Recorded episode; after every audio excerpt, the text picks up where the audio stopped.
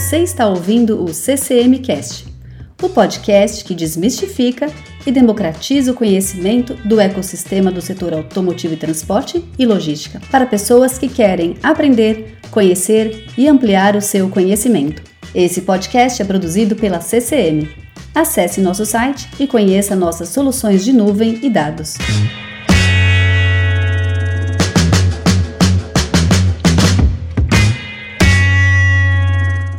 Olá, seja bem-vindo, seja bem-vinda a mais uma edição do CCMcast, o nosso bate-papo sobre transformação digital no universo de transporte e logística. Eu sou o André Rosa. Nesse episódio, nós temos a companhia do Cauê Gonçalves, Head de Golf da CCM. Oi, Cauê, tudo bem com você? Olá, André. Boa tarde a todos, boa tarde, boa noite, bom dia. Tudo jóia? Obrigado pelo convite mais uma vez, André. Maravilha. E nessa edição, nós vamos conversar com o Rogers Lira. Ele é diretor de pós-venda do Grupo Parve. Ele atua no segmento automotivo há praticamente 30 anos. Rogers, muito obrigado por, por aceitar aqui o nosso convite para esse bate-papo aqui no CCMcast, viu? Boa tarde, André, Cauê e nossos ouvintes. É, é uma honra estar participando aqui com vocês. Realmente fiquei muito feliz com o convite de poder compartilhar com nossos ouvintes aqui um pouco da minha experiência e da minha jornada profissional. Fiquei muito feliz e honrado. Muito obrigado pelo convite. Nós é que agradecemos, Rogers. E, bom, antes de tudo, eu tenho certeza que o, o nosso ouvinte gostaria muito de entender melhor a sua trajetória, quais as transformações que, que você passou e, paralelamente, o setor vem passando junto nesses últimos anos, até chegarmos ao posto em que você está hoje como diretor de pós-venda de um grupo de concessionárias. André, é uma jornada longa. É, eu atualmente estou com 50 anos de idade. Comecei lá atrás, na realidade, quando eu tinha 12 anos de idade, trabalhei, trabalhava com meu pai. Meu pai que tinha uma oficina mecânica ali no bairro, que foi onde ele criou e educou toda, todos nós, meus irmãos. E assim, eu ia lá porque qual era meu objetivo naquela época? Meu objetivo era aprender a dirigir. Tudo na minha vida foi muito precoce. E aí, como eu queria dirigir, eu digo, eu vou ter que ajudar meu pai. Ele até colocou essa missão: venha me ajudar aqui, é, que eu te ensino a dirigir.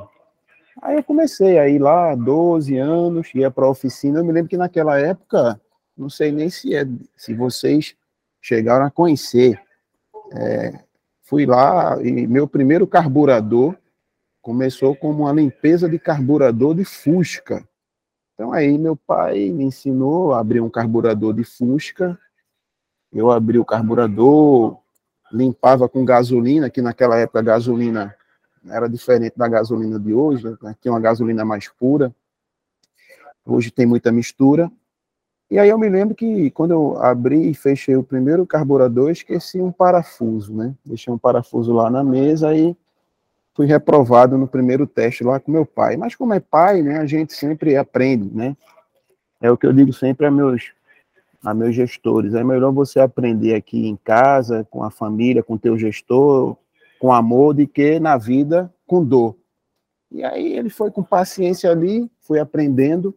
Só que no primeiro momento eu vi, eu eu olhei, percebi que minha intenção não era seguir aquela carreira, minha intenção era dirigir. Eu queria estar ali para dirigir. E aí acabou me ensinando a, a dirigir por ali, fui aprendendo ali na rua. E aí estudava naquela época e queria seguir uma carreira de executivo. Então, tinha um, naquela época eu tinha um sonho em trabalhar em banco. Achava legal. E aí fiz meu primeiro concurso público com 15 anos. Né, era o Banco do Nordeste. E naquela época, para você ser um, um bolsista, você tinha que fazer o concurso público, era o estagiário. Então, fiz o concurso, passei durante dois anos é, trabalhei lá em todos os departamentos do, do banco, como atendente, na parte de TI, informática da época, atendimento ao público. E aí veio aquela, acho que era até na época de Collor, Aí acabou o Collor tendo que cortar algumas coisas lá de, de, de, planejamento do banco, de contratações, e aí não teve o concurso interno. Como eu já estava em banco, acabei entrando no Unibanco na, na época, aí já como funcionário contratado. Eu passei um ano lá no Unibanco, e aí surgiu uma oportunidade no, no, no Banco GM, o Banco General Motors. E é aí, né, Rogers, que você consegue fazer essa conexão entre uma jornada que começou ali nesse lado administrativo, vamos dizer assim, e essa paixão que você traz da infância com o automóvel, né? Quer dizer, dali do banco GM para frente, o setor automotivo nunca mais abandonou sua carreira, né? Exatamente. Aí foi o primeiro contato, foi com o banco GM. Então, assim, é, trabalhei com a parte de atendimento e aí foi o primeiro contato com veículos, né? E foi a, a, minha maior experiência, a minha maior escola. Tenho um carinho especial pela General Motors do Brasil, que foi onde realmente eu aprendi grande parte do conhecimento que eu tenho hoje. Entrei no banco, passei por todos os departamentos lá, atendimento ao público, departamento de cobrança, de crédito e cobrança. Naquela época a gente se, apro se aprovava o cadastro do, do cliente, do, do consumidor, através de ficha, visita, visitava o cliente. Hoje é tudo online, você aprova aí com um minuto, seu cadastro é aprovado apenas pelo CPF. Mas aí eu passei por essa, por essa toda essa transformação na época. Passei pela contabilidade, fui representante de, de vendas, representante comercial, e aí passei 15 anos, eh, e nesses 15 anos de, de Banco GM, mais três de General Motors, eu aí tive o quê? 22 mudanças aí, né, de, de, de estados, de um canto para o outro, visitando e atendendo os concessionários. E aí foi criando esse vínculo e essa experiência. Passei pelo departamento de consórcio também, de financiamento. Isso é, já que a gente está falando de revolução, né, acompanhei a revolução aí da chegada do FNI, o Finance Insurance, no Brasil, é, no ano 2000, que através do Banco GM a gente começou a, a criar os departamentos de FNI nas concessionárias GM aqui do, do Brasil. Tivemos treinamento lá nos Estados Unidos, viemos implementar aqui, e aí vai, vai criando. Teve a reestruturação do banco na época, de centralização das operações. Então, assim, toda essa transformação e tudo no digital, né? Você saindo do analógico, de aprovar uma ficha manual, indo para uma mesa de análise, aí se criou, teve a evolução da mesa de análise. Você passava um fax, tinha uma mesa para analisar, já com Serasa, e aí já diminuiu o tempo de resposta. Depois foi automatizando e chegou o que é hoje, né? A tecnologia de você comprar um carro hoje de 500 mil reais, é, a, o seu cadastro, se você tiver crédito na praça, ele é aprovado aí em minutos, questão de minutos. Então, assim, toda essa revolução. E aí, quando eu saí do banco, eu recebi um convite para trabalhar na fábrica, que aí foi onde eu entrei na jornada do pós-vendas. Aí eu fui ser um gerente de relacionamento do, do pós-vendas.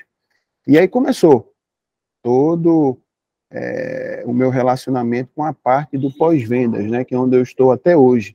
E aí, como você comentou, é interessante, porque você é, não queria isso para a sua vida lá atrás, você queria ser um executivo, aí você acabou entrando no, numa multinacional para ser um executivo, e aí caiu aonde? Caiu exatamente no pós-vendas, e é onde eu estou até hoje. E aí, na General Motors, eu tinha uma... Isso eu estava do lado da montadora. Foi aí que eu comecei a atender os concessionários, a parte de gestão de, de dos estoques de peças dele. Ou seja, a gente estava dando a consultoria ao concessionário de como fazer, porque isso é uma coisa que o, o ouvinte tem que entender que as montadoras elas investem milhões de dólares em treinamentos, em pesquisas, para chegar no distribuidor dela, no concessionário, e entregar aí a melhor experiência para o cliente final. Então, por isso que eu tenho um carinho especial, porque esses 18 anos eu aprendi muito na General Motors, foi onde foi uma escola muito grande para mim, realmente eu sou muito grato, porque eu aprendi bastante. E tudo que eu aprendi lá, nos treinamentos, nos cursos, investimentos, viagens, eu, eu aplico hoje no dia a dia, nesses 11 anos de, de distribuidor. Eu agora estou do outro lado do balcão. Então, hoje eu estou aqui implementando no distribuidor, no concessionário, no franqueado, tudo que eu aprendi lá na montadora, entendeu? Para atender melhor o nosso cliente final. Então, assim, uma jornada bem interessante. É isso. Cauê, você, imagino, também tenha prestado atenção nessa jornada e tenha percebido, né, essa essa mudança, né, quer dizer, de um, de um, de um momento em que o, o Rogers estava uh, lidando com financiamentos, lidando com o cliente uh, por meio do banco e depois, nesse processo, passar para o lado da concessionária, né? Uh, é uma trajetória bastante interessante, né? É uma trajetória, eu imagino que tenha sido muito rica, em função não só dessa mudança de, da indústria, né, das OEMs, das montadoras para a distribuição, né, que já é, por sua vez, uma, uma outra, um outro ponto muito rico dessa história, né? Você está em duas operações totalmente diferentes, né? Assim como essa migração que ele teve entre departamentos distintos, né? Trabalhando com os produtos financeiros aí, o FNI, e depois migrando para serviços, né? Então, realmente é bastante uma trajetória que deve ter sido bastante rica. Agora, uma coisa me chama atenção, Rogers, também uma, uma, uma das coisas que me chamou atenção é assim, eu sei que você é um cara que gosta muito, acho que você tem, você me corri se eu falar alguma coisa errada aqui, mas até onde eu entendi, você é um cara que o teu propósito conversa com desenvolver pessoas, com compartilhar conhecimento, e a hora que você começou a contar essa história, você falou desse carburador de Fusca, quer dizer, é, foi ali, eu imagino que tenha sido ali o começo da tua trajetória profissional e, curiosamente, naquele momento eu fiz essa conexão, eu falei, olha só, ele começou sendo treinado, né? Será que isso tem alguma conexão, Rogers, com, com esse fato de você ter esse esse propósito contigo, esse, esse interesse em, em, trabalhar o desenvolvimento, é, treinamento, em compartilhar conhecimento, você acha que tem alguma conexão ou, ou não? Olha, tem sim, porque naquela época já eu me lembro que o meu pai é, ele saía do bairro onde a gente morava aqui em Recife, é, ia lá na autopeça, veja bem, isso em 1986, por aí, ele ia na autopeça, comprava a peça de Ataíde Autopeças, a Ataíde Autopeças dava um prazo para ele, não tinha boleto, não tinha cartão de crédito, não tinha nada de faturamento para 30 dias, não tinha nada disso. Na confiança, a Ataíde vendia a peça para ele, ele voltava, eu vinha, eu ia com ele no Fusca. Ele aplicava na, no carro e cobrava tudo do cliente no final. E aí ia lá em Ataíde e pagava Ataíde. Então, eu, é por isso que eu fico olhando hoje, eu vejo o pessoal muito assustado com tecnologia, que vai acabar emprego nesse ramo que nós estamos hoje. Mas eu até acho que eu já conversei com o André no off, é, o que mudou, a gente vai falar isso mais para frente, mas o que é que mudou, Roger, de, na realidade são 35 anos de experiência, de lá de quando você começou com seu pai, consertando um Fusca, limpando o carburador, para hoje, o que mudou foi a tecnologia que chegou. A tecnologia chegou para ajudar a dar velocidade a isso, porque o atendimento nunca vai deixar de existir. O contato visual com o cliente, agregar valor à venda. Isso não se faz com robô. Não se faz com robô. Isso se faz, confiança se adquire, é, é olho no olho. Não é com tech touch que tem hoje aí, que ajuda bastante.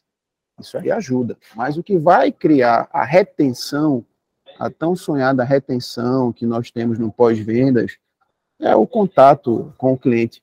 Se o cliente tem confiança em você, se você atende bem ele na ponta, ele confia em você, ele vai acabar pagando o valor maior por isso, entendeu?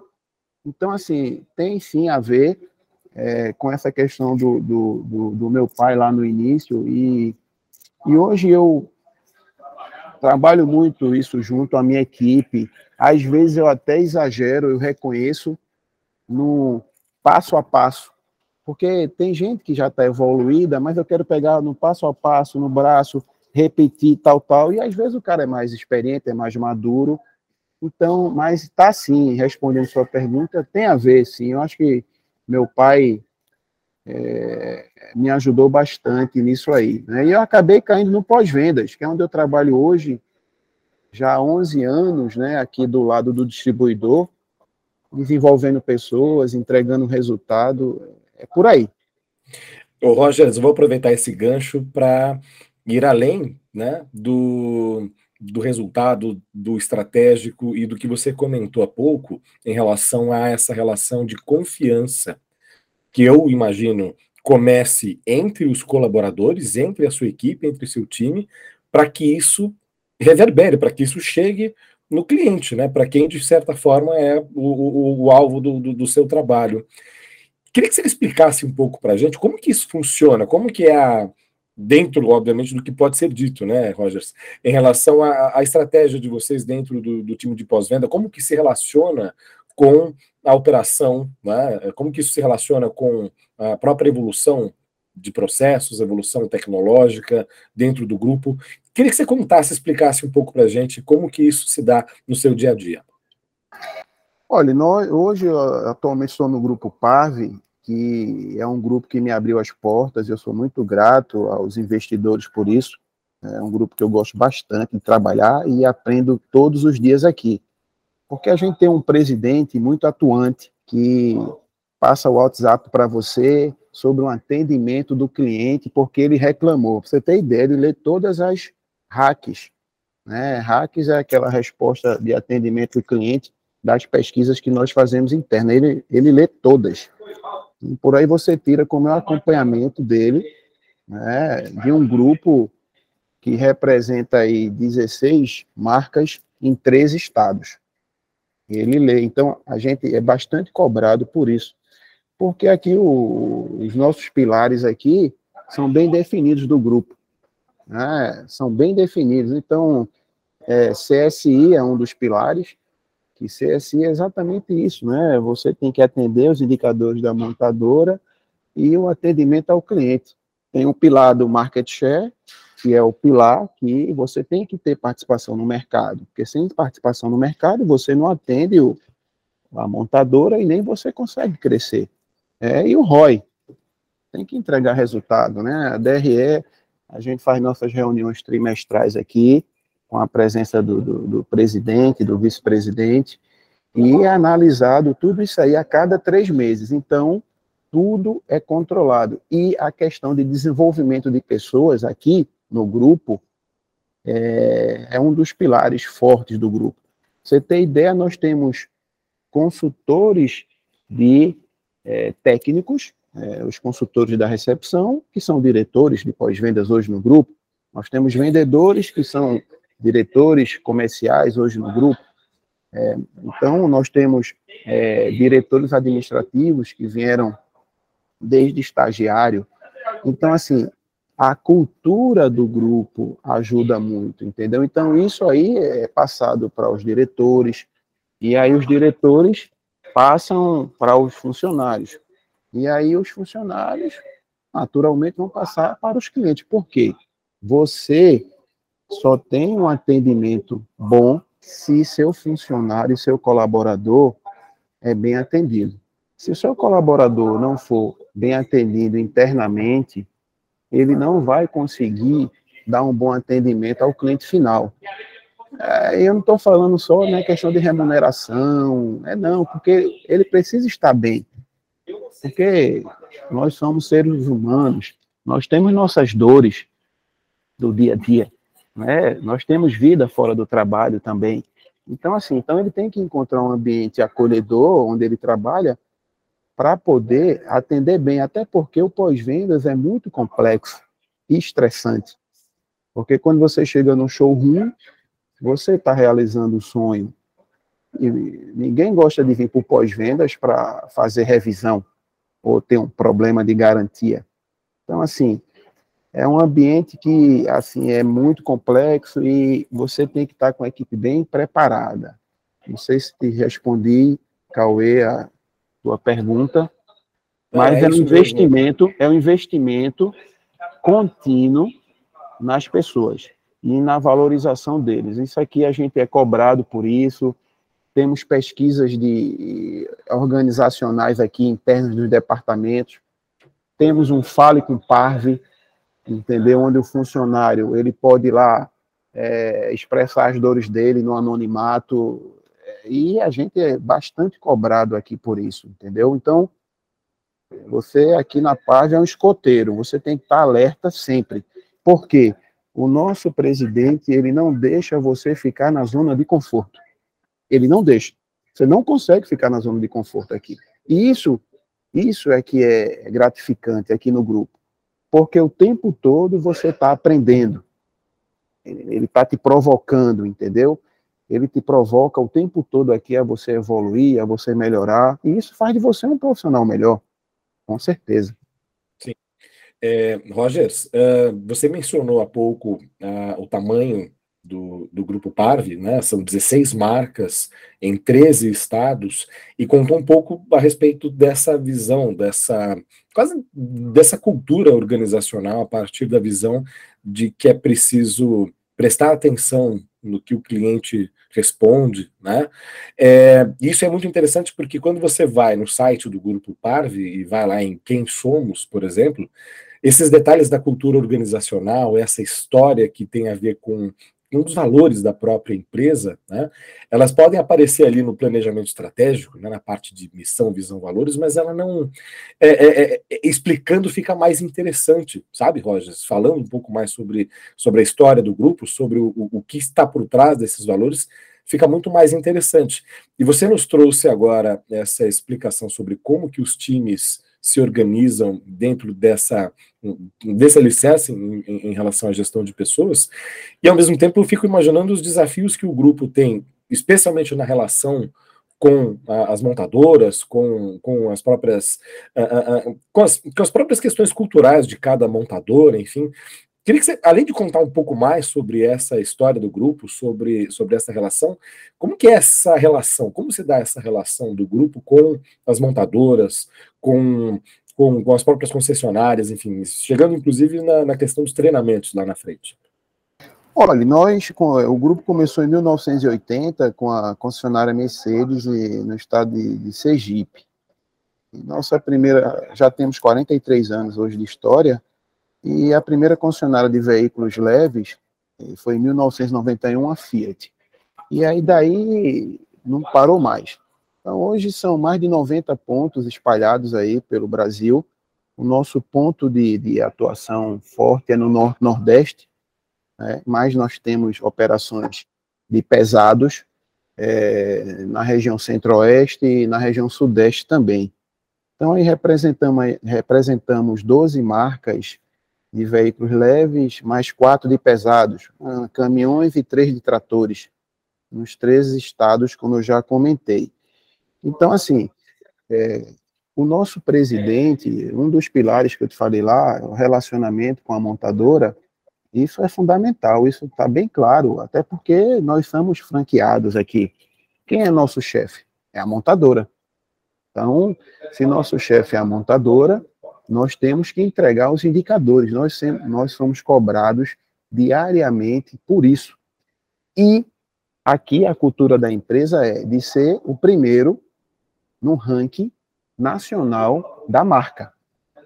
Essa é a busca constante nossa aqui. Então, nós representamos a marca Fiat, nós temos que ser o primeiro do Brasil lá em volume, em CSI, temos no pós-vendas, representamos a marca Jeep, Land Rover, Audi, Mercedes, Jaguar.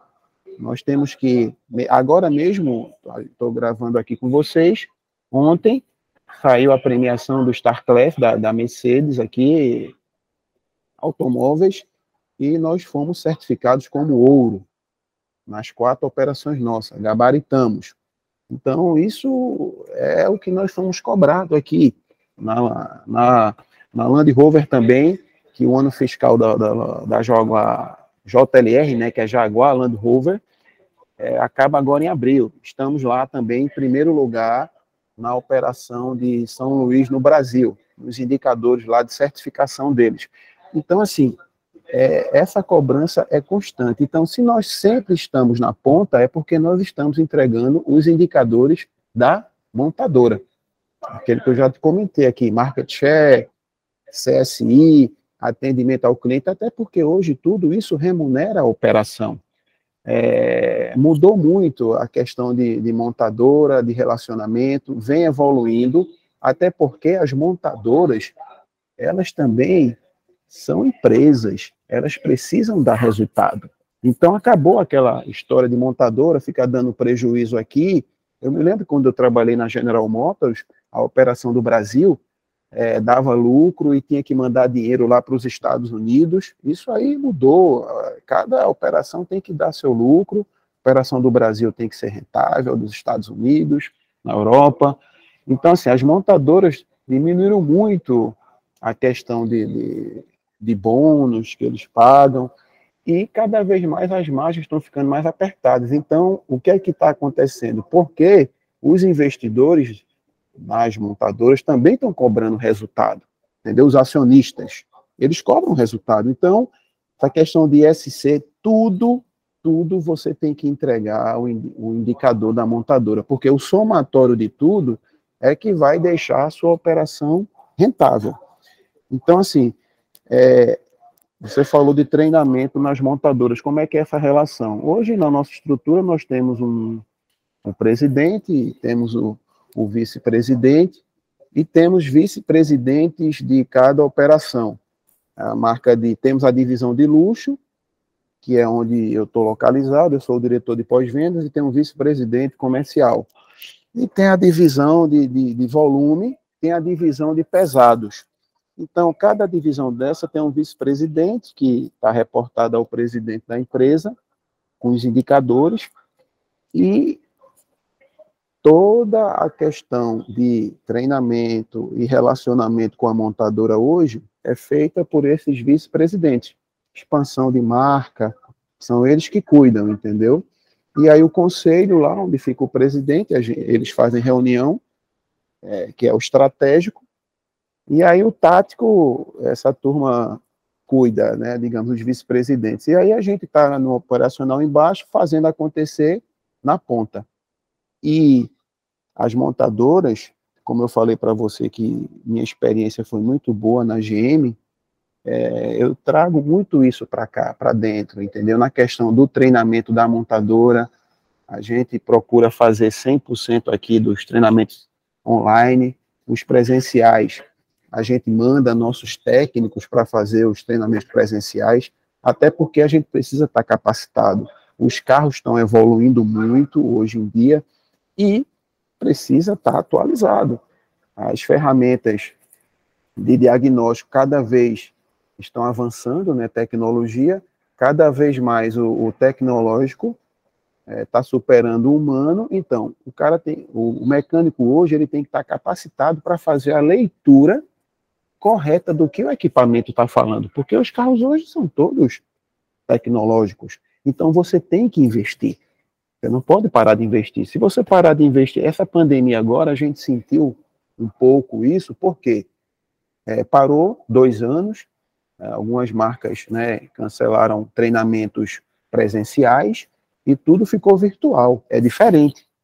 É diferente. A gente sentiu na ponta que deu uma, um pouco conhecimento, deu uma diminuída, os carros aumentaram a tecnologia. Com a liberação agora, a pandemia fim da pandemia, a gente começou a mandar nossos, nossos mecânicos para fazer treinamento, que geralmente é na fábrica. Então, assim, a gente investe bastante. O relacionamento é o melhor possível, porque a gente tem que se relacionar bem com a montadora, como eu te falei, é nosso chefe. É nosso chefe. São, são eles que vão mandar os carros, é, são, ele que, que, são eles que vão é, é, desenvolver nosso time. Então, o relacionamento, eu, posso dizer assim, que é o melhor possível que nós temos com, com uma montadora. É necessário, entendeu? Até porque são eles que, que vão mandar os produtos, e como a gente só compra deles, por exemplo, eu trabalho hoje na marca de luxo, é, dá um exemplo aqui de uma das marcas, Land Rover. Eu só posso comprar as peças da própria Land Rover. Não tenho como comprar peças de outro fornecedor. Então, assim, esse relacionamento é bem bacana, entendeu? Até pela minha experiência que eu tive em montadora, sei como é o outro lado, isso facilita demais é, a minha vida aqui, entendeu? E ajudo também meus colegas, aqui meus pares, é, com dicas importantes do dia a dia, como se comportar, é, é bem importante. Vou puxar aqui uma, uma outra observação, ainda sobre, sobre a questão dos treinamentos. Eu fiquei é, bastante. Eu fiquei pensando aqui como que, de certa forma, parece que é, isso, eu não sei se isso foi uma ação né, planejada da sua parte ou se isso foi acontecer de maneira orgânica, né? Que é o fato de que aquele, aquele ponto que eu coloquei anteriormente, né? Você é um cara que gosta muito de compartilhar conhecimento, tem essa esse valor, se eu posso dizer assim, que é seu, né? De treinar, de treinar, de orientar, de compartilhar. E é engraçado, porque é aquele ponto que a gente falou que você começou treinando, está muito presente pelo que a gente vê nos processos que você citou, e até mesmo em nível estrutural, né? é, o treinamento dentro do teu escopo, né, esse, esse compartilhar conhecimento, desenvolvimento, assim como você foi parar numa montadora que é conhecida por desenvolver pessoas, que a GM tem uma fama muito grande né, nesse sentido, e também no grupo Parve. Né? Então, eu queria saber de você, de novo, uma curiosidade, isso tudo aconteceu porque você reconheceu esse valor, esse propósito pessoal que você tem, e aí você buscou essas empresas que também comungam desse mesmo, desse mesmo valor, ou isso aconteceu de forma orgânica e você foi descobrindo ao longo da tua jornada profissional o quanto isso fazia sentido para você? Queria te ouvir nesse sentido. Você respondeu minha pergunta. Você perguntou e respondeu no final agora. Foi de, foi isso aí. Eu acho que eu acho que esse, eu acho que isso é uma atração. Eu acredito que existe uma atração também. Eu acho que quando você vai. Foi de maneira orgânica. E eu vou te contar é, mais um detalhe aqui. Quando eu saí, só para corroborar com o que você está falando aí, perguntando. Quando eu saí do Banco GM, você imagina eu saindo do Banco GM, trabalhando na parte financeira, financiamento, contratos, consórcio, tal, e indo para a montadora sem conhecer nada do pós-vendas. Veja só como foi. Aí eu vou, chego na cidade, primeira visita na concessionária, eu vou falar de qual assunto se eu não conhecia do tema. Aí eu vou depois te falar das duas. Eu tenho minhas regras de ouro aqui, é, que eu já, já contei aqui algumas, já esqueci de falar da regra de ouro, mas no final eu dou um resumo das regras de ouro. Oh, por favor, compartilha, uma, uma, né? Tá, vou compartilhar, mas eu queria ter feito diferente, mas eu já vou falar aqui da, da, da segunda regra de ouro. A oportunidade apareceu, agarre-a mesmo com medo. Essa é a minha segunda regra de ouro. A primeira tem um propósito, que lá no começo era para eu ter falado. E aí, qual foi o meu propósito? Lá atrás. O primeiro, lembra qual foi o propósito? Hoje eu sei que é propósito, mas antigamente eu não tinha, eu não tinha conhecimento do que era propósito. O meu desejo, vamos falar assim, era aprender a dirigir. Aí eu peguei isso aí e fui para cima lá e fui aprender a limpar carburador com meu pai. Então esse foi meu primeiro propósito. Quando eu, eu saí do Banco Gêmeo, que eu pisei na rede concessionária pra, na General Motors para falar de pós-vendas, o cara olhou assim lá de peças, eu me lembro como hoje. Ele falou para mim, mas tu não conhece nada de pós-vendas, o que é que tu vai me ensinar? Um cara veterano lá de, de, de, de concessionária, que, que tem muito isso, né? Aí eu, eu olhei para ele e disse: Você tem razão. Eu não conheço nada de pós-vendas, mas eu conheço de pessoas e de processos e de gestão. Vamos fazer uma troca aqui? Podemos fazer uma troca. Eu vou te, eu vou eu vou ajudar você a ser um profissional melhor, você gerir, você dar resultado para o investidor, porque o, o seu chefe aqui, o dono da concessionária, ele é um investidor. Se você não colocar dinheiro no bolso dele, você vai estar tá fora. Agora, você quer que o investidor e o dono da concessionária te escute, não que ele lhe ouça, que ele lhe escute comece a colocar dinheiro no bolso dele, que ele vai passar a te respeitar como profissional. Podemos fazer esse acordo? Eu me lembro como hoje isso aí. Esse cara é meu amigo até hoje. Me liga para pedir conselho. Foi aí que eu comecei a aprender com ele peças, serviço, pós-vendas. Fomos trocando é, informações. Ele se transformou num grande gestor e eu aprendi pós-vendas com ele. Quando eu vi que o caminho era esse aí, aí eu comecei a, que é o terceira regra de ouro, seja um resolvedor de problemas. Que eu já tinha visto isso lá no Banco GM. Porque como foi que eu cresci na minha carreira no Banco GM? Tinha um problema, cobrança alta em Juazeiro do Norte, região ruim, quente, é, ninguém queria ir. Eu vou. Eu levantava a mão e ia. Lembra da segunda regra de ouro? Oportunidade apareceu, agarre mesmo com medo e vá. A terceira regra de ouro, seja um resolvedor de problemas. E aí eu comecei a construir minha carreira. Tinha um problema, chamava Rogers. Tinha um problema, chamava Rogers. Foi aí que eu fui crescendo no Banco GM, pegando cargos e resolvendo problemas. Hoje as pessoas correm de problemas. Quem resolve problema cresce na carreira. É fato. Isso eu estou te falando aqui com convicção, porque aconteceu comigo. E te digo mais: eu nunca fui um cara que procurou cargos. Eu nunca procurei cargos. Hoje eu estou como diretor de pós-vendas. Ontem eu era gerente geral. Antes de eu entrar aqui no grupo, eu era diretor. Eu desci o cargo, entrei como gerente geral, porque o cargo é importante? É. Mas o que é mais importante para mim é o desafio. Por isso que eu fiz 22 mudanças na minha carreira. Porque do, dá dois anos eu já quero um desafio novo, eu já adoro ser provocado. Isso que me dá forças para o dia a dia. Tenha um propósito.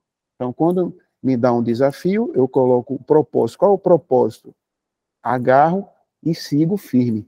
Então, respondendo a sua pergunta, foi de maneira orgânica.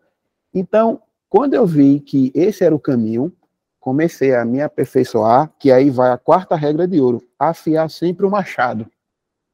Afie sempre seu machado.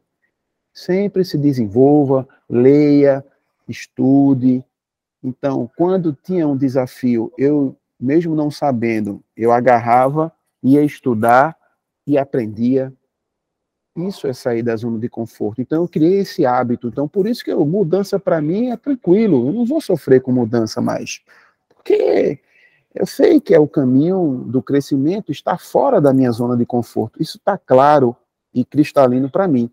Então, o crescimento veio por aí de forma orgânica, como você falou. E aí, para de fato validar isso dentro da minha cabeça, se eu estou no caminho certo, foi aí o meu primeiro cargo de diretor de pós-vendas. Eu te falei é, que eu sempre coloquei um propósito na minha vida, e aí tinha um propósito.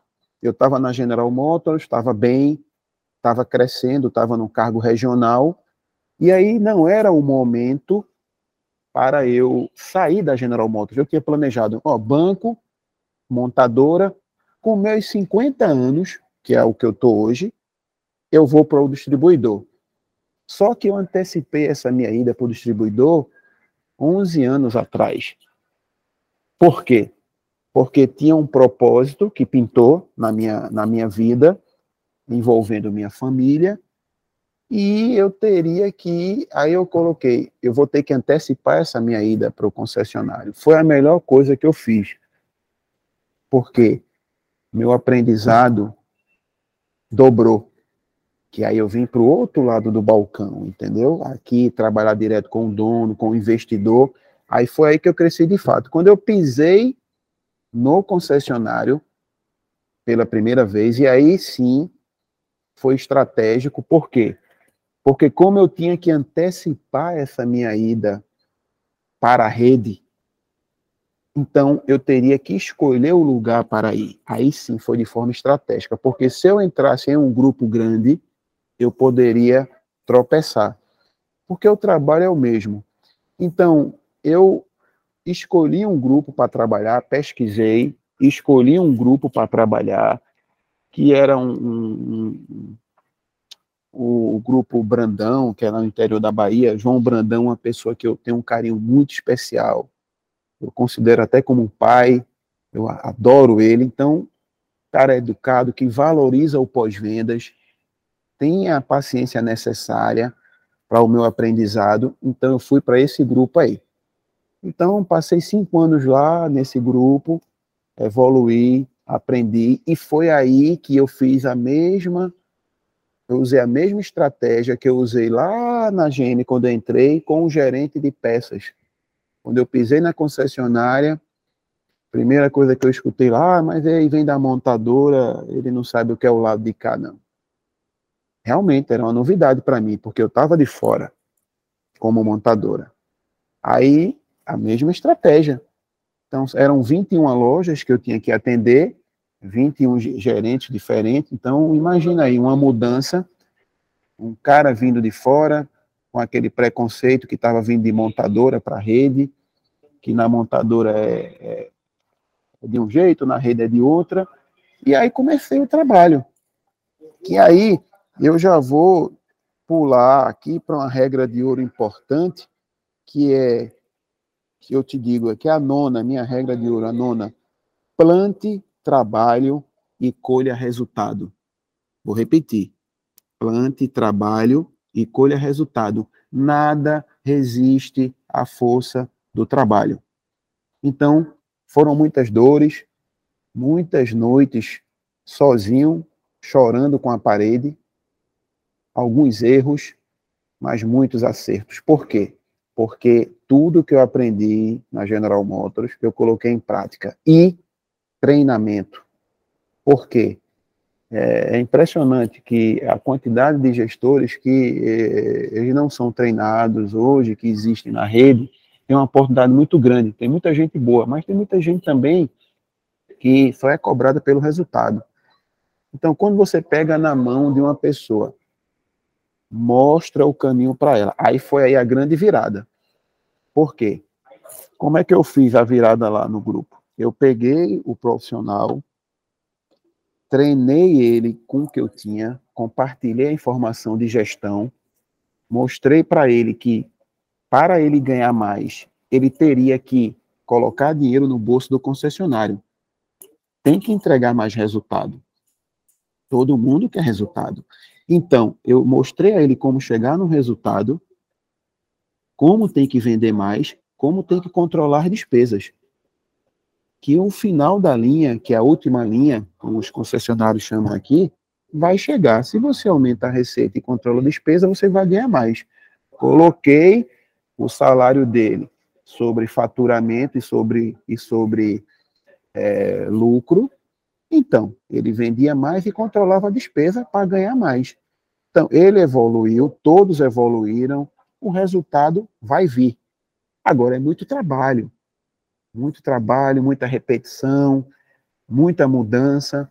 E aí vai uma dica que eu aprendi aqui para os nossos ouvintes, desses meus 35 anos aí, de minhas 22 mudanças que eu fiz.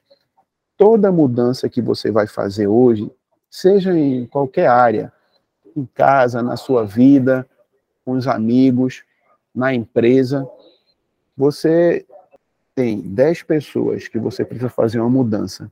30% quando você explicar, eles vão aderir de cara. Três estão com você na mudança. 40% dessas pessoas, que a gente chama de massa crítica, vão relutar, você vai ter que explicar, o cara não vai aceitar, alguns você não vai recuperar, vai ter que demitir. Quando você convencer esses 40%, que é a massa crítica, aí faz os 70%. Os outros 30%, os outros três, é o que eu costumo falar de São Tomé. Os católicos sabem quem é São Tomé. São Tomé você tem que ver para crer, né? Ele, Cristo apareceu perante ele e ele não acreditava que Cristo tinha ressuscitado. Ele precisava ver para crer. Então, mostrar a São Tomé. É assim que se faz mudança. E se você não identificar na sua equipe quem são essas pessoas, você não vai conseguir fazer uma mudança, entendeu? Então, respondendo a sua pergunta, sim, foi de maneira orgânica, usando o treinamento, o compartilhamento, e aí usando também, porque você, quando você dá, só dá, você tem que reciclar, né? Porque senão você seca a fonte. E aí eu falei lá de uma regra de ouro lá e vou falar de outra aqui, que é o seguinte: nade com tubarões e voe com águias. Você tem que estar cercado de pessoas melhores do que você. Você só evolui. Hoje nós somos a média das quatro, cinco pessoas que nós convivemos.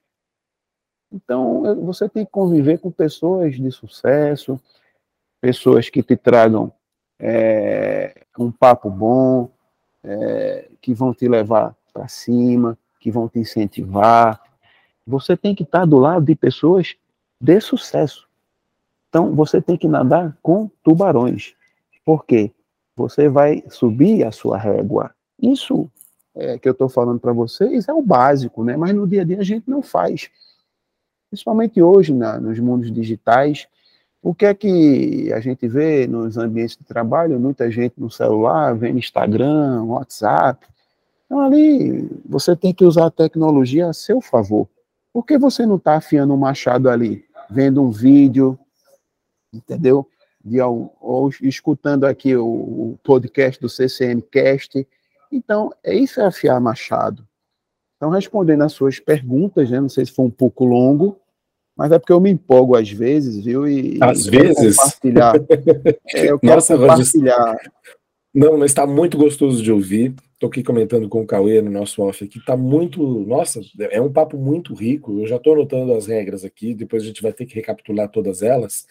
Mas eu não quero perder o gancho de quando você traz o digital para o contexto atual, você já tinha trazido antes quando mencionava a evolução dos automóveis, como eles estão uh, praticamente, né, enfim, uh, tecnológicos de ponta a ponta em relação ao diagnóstico, fez uma observação em relação à pandemia e como a pandemia interferiu, por exemplo, no próprio relacionamento, no, no treinamento do time, quando houve esse distanciamento. Eu posso imaginar, Rogers, pegando uma das suas regras aqui em relação à, à resolução de problemas, que essa mudança de paradigma do consumidor vai de uns 10, 20 anos, né, onde ele está não só mais exigente, procurando por mais e mais informação antes de tomar uma decisão, mas principalmente né, num certo distanciamento né, no, no, seu dia a dia, ele, é, ele é muito mais conectado a, a, a, outros canais, a outras possibilidades em busca de experiência. Isso também deve ter trazido problemas novos em relação a, ao seu início de jornada dentro de pós-venda. Faz sentido, Rogers? É, porque lembra que eu falei para você, o que mudou foi a velocidade. Então, como a velocidade com a tecnologia chegou, o cliente também ele quer ser atendido mais rápido, quer ser escutado mais rápido. É, e aí, isso eu acho que a gente teve que se adaptar rapidamente, né, a essa questão aí da, da pandemia. Eu acho que isso está até um pouco é, melhorando o que eu digo com, re, com relação ao contato, né, porque as pessoas também, eu acho que elas cansaram um pouco dessa questão de, de reuniões online, é, melhorou bastante, para as empresas, o custo diminuiu bastante, né?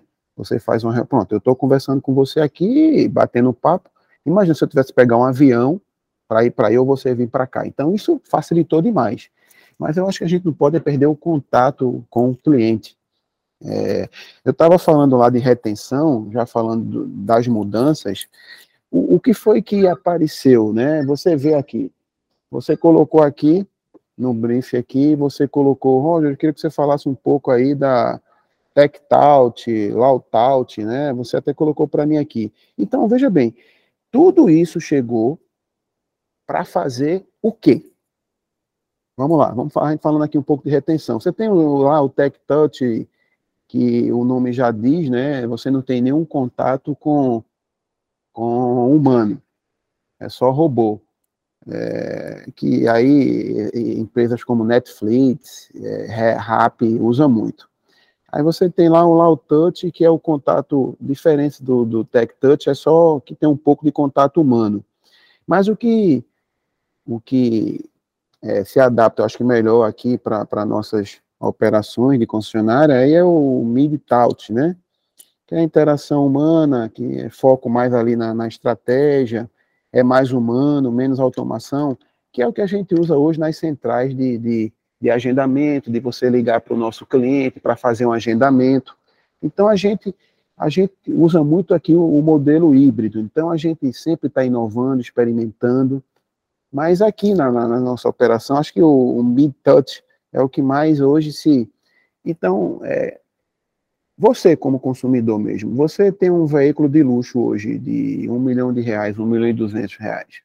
Aí você se sente à vontade de estar tá falando com um WhatsApp sem contato humano, é, então eu acho que você tem que ir ajustando isso aí, escutando o seu cliente, que é o que a gente faz muito aqui no grupo Parve, né? Como eu te falei, o nosso presidente lê todas as hacks, é, a gente também. Então você tem que ir escutando o cliente e adaptando. Eu acredito muito nos modelos híbridos.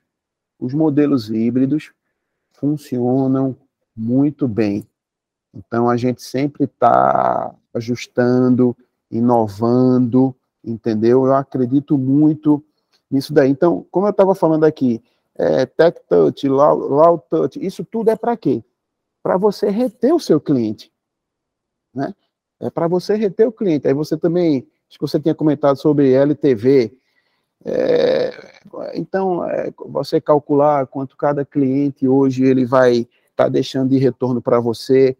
Tudo isso que você tem hoje, a tecnologia, é para te ajudar o quê? A você reter o cliente na concessionária, que é o nosso negócio, é, na loja lá de tênis da Nike, é, no cafezinho, porque sem cliente o cliente ele é, é, o único que pode demitir hoje o, o, acionista. Quem é que pode demitir o acionista hoje? O cliente, porque ele vai pegar o dinheiro dele e vai gastar em outra empresa. Então, o nosso trabalho todo, esse investimento em treinamento, em montadora, é, tudo é para quê? Para reter o cliente. E a tecnologia, ela veio para a gente ajudar isso. O que você tem que ter cuidado hoje é que Hoje existem inúmeras plataformas, inúmeras, né? Inúmeras plataformas hoje e você até que fica um pouco perdido, sem saber o que você vai usar é, entre o da, da, é, falando muito hoje, né? Omnichannel, então essa integração, como é que a gente vai integrar todos os ecossistemas hoje na concessionária para o quê? Para atender com velocidade e melhor o nosso cliente. Então, a, eu até tinha comentado com vocês anteriormente, aqui nós temos nosso, o nosso polo digital aqui em Pernambuco, que a gente teve outro dia lá, que as empresas reuniu, levou os diretores é, para apresentar soluções para as nossas dores, né? É impressionante a quantidade de soluções que, que tem hoje. Tem soluções para problemas que nem existem ainda. Então, para você ver. Lembra que eu tinha comentado, André, com você, que o importante é você ter uma pessoa com experiência e vivência no ramo, com essa turma jovem de tecnologia, esses dois têm que se conversar e aí sim desenvolver a plataforma. Eu acho que eu acho que falta muito isso hoje, entendeu? Até para você acertar. Em que? O que, é que a gente quer hoje? De novo, reter o cliente, porque custa muito caro, custa muito caro e buscar o cliente novamente. Então, se custa muito caro, por que eu não, não invisto no meu pessoal, em treinamento, para reter esse meu cliente aqui, entendeu? É muito mais barato. A gente vê hoje uma tecnologia até que diminui o investimento em mídia, né? Estão, ele, hoje você vê, tirando as grandes empresas, que investem muito em, em mídias sociais hoje, é, e menos em televisão. Estou falando a questão de, de, de, concessionárias, porque é muito caro hoje você investir em TV. É, então, assim, é, eu acho que é por aí. É, sempre foi muito caro, né, investir em televisão, né, Cauê? E, e, sabe que, antes de te passar, Cauê, eu queria só puxar um negócio, é muito interessante essa percepção de compasso mesmo, né, em relação a, a experiências entre profissionais, né? Muitas vezes uh, uh, uh, o acelerado de um e o o olhar estratégico e com um compasso diferente do outro. Esse, esse é um ajuste que acontece não só nesse universo do pós-venda, mas em, em, qualquer, em qualquer ambiente de trabalho, né, Cauê? É, eu tava, eu sou, enquanto você falava, Roger, eu fui, na verdade é a segunda folha que eu já tomo nota, tá? Então tomara que você continue empolgado, igual você falou que tava. Não, eu falo, eu gosto, eu, eu gosto. Tem muita coisa aqui, eu tô vendo que a gente vai ter que fazer esse papo no universo dos átomos também, porque eu tenho ah. muita coisa para te perguntar, cara. É, eu vou muito em linha com o que você está colocando. Né? Eu opero no setor de tecnologia, né? Eu tô, é, sou trabalho diretamente no setor, mas eu tenho muito comigo que a tecnologia, ela, de fato, ela, ela imprimiu toda essa velocidade, né? No, no, na jornada de compra, ela trouxe uma quantidade de informações que a gente não tinha nem esse volume e nem nessa velocidade, enfim, ela trouxe novidades, como o André muito bem colocou, né? Só que eu vou muito em linha com você, Rogers. Eu acho assim que a tecnologia é meio, né? Ela não é fim. O fim é o CSI, né? É a satisfação do cliente, é a retenção, né? Quando a gente está falando de negócio, aquela tríade que você colocou como os indicadores estratégicos do grupo Parv, ela é muito bem amparada, né? Você tem o ROI, o market share e o CSI, quer dizer, quant e qual ali. Então, isso é o fim, né, efetivamente, né? O propósito, é, é, como que a gente está fazendo, aferindo se, se a nossa estratégia, se a nossa visão está dando certo, está parando de pé, e a gente usa a tecnologia para isso, né? Para endereçar essas novas formas de, esses novos hábitos de consumo, as mudanças na jornada de compra. Eu diria que majoritariamente a gente está usando ela em função disso. A gente tem um Proconv aí também, né? Que acho que tem lá seu peso no que diz respeito à tecnologia que está embarcada nos carros, para a gente ir ao encontro do ISD, né? Da sustentabilidade.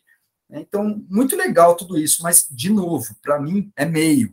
Né? O fim é o relacionamento, é a humanidade, né? e isso é muito interessante, porque eu observo que, ao longo das outras revoluções industriais que a gente teve, houve sim né, a perda de empregos, a migração desses empregos ou de outros profissionais para novos empregos que foram sendo criados, né? E aí, óbvio, você tem que afiar o machado, como você muito bem colocou, para se manter no mercado, né?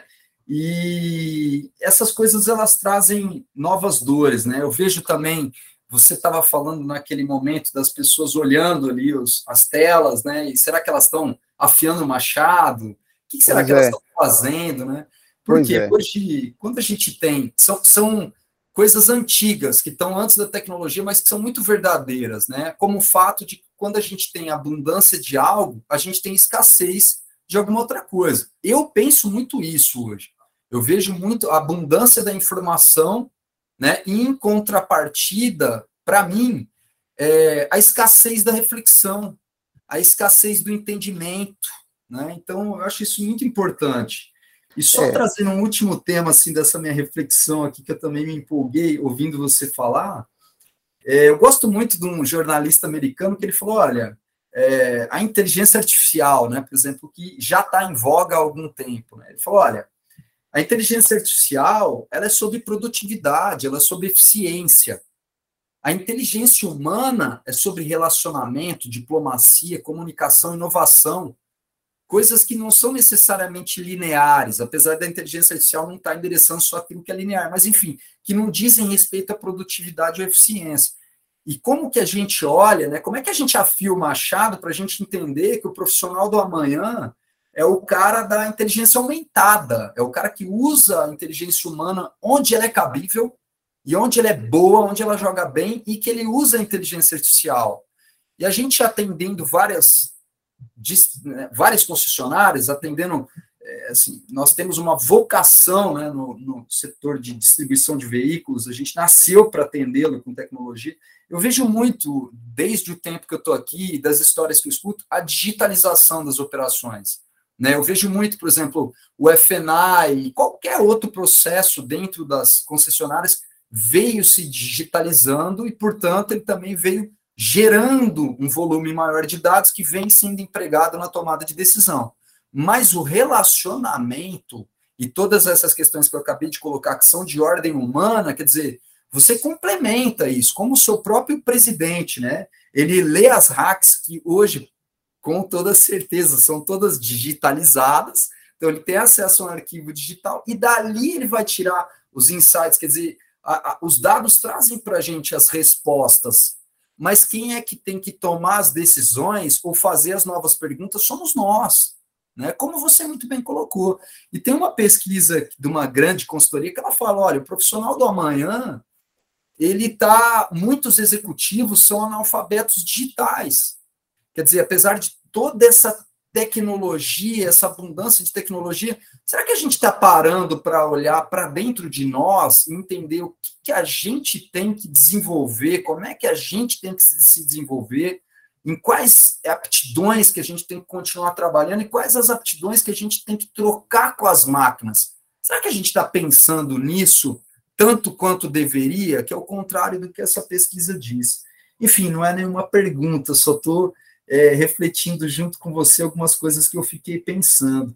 O que Não, eu queria... achei, achei legal, achei legal. E, e só com, completando o que você está falando aí, claro, claro. então vamos lá. A gente, a gente antes era o que se o que era mais importante no profissional era o hard skill, as habilidades técnicas, né? Sei lá, proficiência em línguas, tem um mestrado, é, tem um doutorado, um curso técnico. Eu, por exemplo, tem um curso de datilografia. Até hoje eu tenho um diploma, está guardado lá. então, para falar para um jovem hoje um curso de datilografia, aí já é com a evolução hoje, soft skill é o que mais está né, tá se valorizando. Não adianta você só ter um doutorado, você tem que ter habilidade e competências comportamentais para lidar com a equipe, né? E é fato isso. Né? As aptidões mentais é importante. Então, Será que a gente poderia criar um agora aqui, é, no, nesse podcast? Será, é, vai, será que é a Tech Skills? Agora não. Os robôs? Pode ser, né? De repente, porque é, é o que eu te falei. De novo, vou repetir o que eu falei aqui, que isso é importante. Você se empolgou, eu também me empolgo. Eu estou aqui cheio de informação para dividir com essa turma de tecnologia, é, para dizer assim, pessoal, não é por aí não, vem por aqui, as dores são essas, ó, porque o meu sistema DMS não conversa aqui, o estoque de peças não está conversando, não adianta, isso aqui não serve, porque você fez aqui um, um projeto bacana, mas está incompleto. Escuta aqui a gente do lado de cá, ó, vai por aqui, vai por aqui, isso aqui é que vai, aqui é uma solução bacana, porque no dia que tiver um cara que der uma solução, uma solução completa para uma concessionária, desde a entrada do carro lá, a captação do seminovo, a venda do novo, a régua de relacionamento, o agendamento online, aí vai ser perfeito. Estoque de peças, controle, QR Code, quando chega o produto, para você inventariar. Hoje são muitas é, soluções por parte. Então você tem que contratar várias empresas para fazer o, que é, é uma concessionária é um shopping center. Aqui é um shopping center. Você tem que e até falando um pouco de concessionária, né, acho que eu acabei não explicando como é que é a estrutura de, de uma concessionária, para quem não entende. É, veja bem, concessionária aqui, você olha assim e acha que é uma empresa só. Tudo bem, é um CNPJ só. Mas dentro desse CNPJ existem várias empresas. Então, nós somos divididos aqui em centro de custos. Eu tenho que ter resultado em veículos novos. Só com veículos novos.